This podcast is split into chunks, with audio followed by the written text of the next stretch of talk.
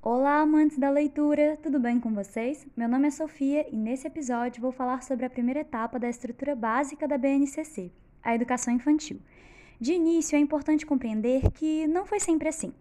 A educação infantil só foi reconhecida como parte da escolarização do indivíduo com a LDB, Lei de Diretrizes e Bases da Educação, de 1996, se tornando assim a primeira fase da educação básica. A educação infantil pode ser entendida como a primeira ruptura de vínculos, nesse caso, familiares rumo à socialização.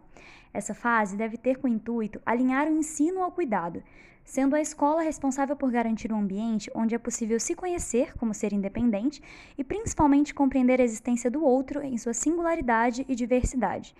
Quando tratamos desse ponto, é muito pertinente aprofundar com a intenção de demonstrar o papel fundamental da escola, juntamente com a família, de promover a noção de pluralidade cultural e de respeito para com os outros e seus contextos.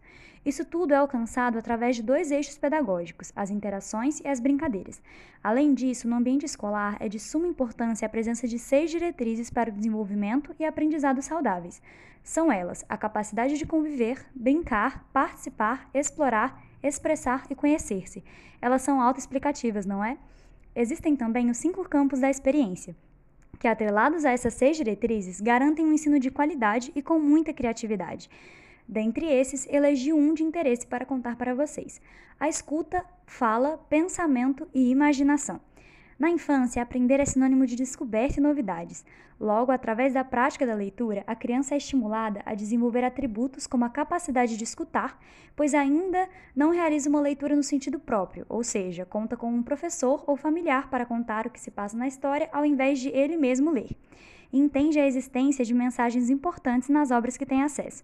Na fábula Cigarra e a Formiga, a criança tem contato com o teor moral, voltado para a importância de se planejar para não correr riscos e também o entendimento de que toda ação tem uma consequência e que muitas vezes não é tão boa assim.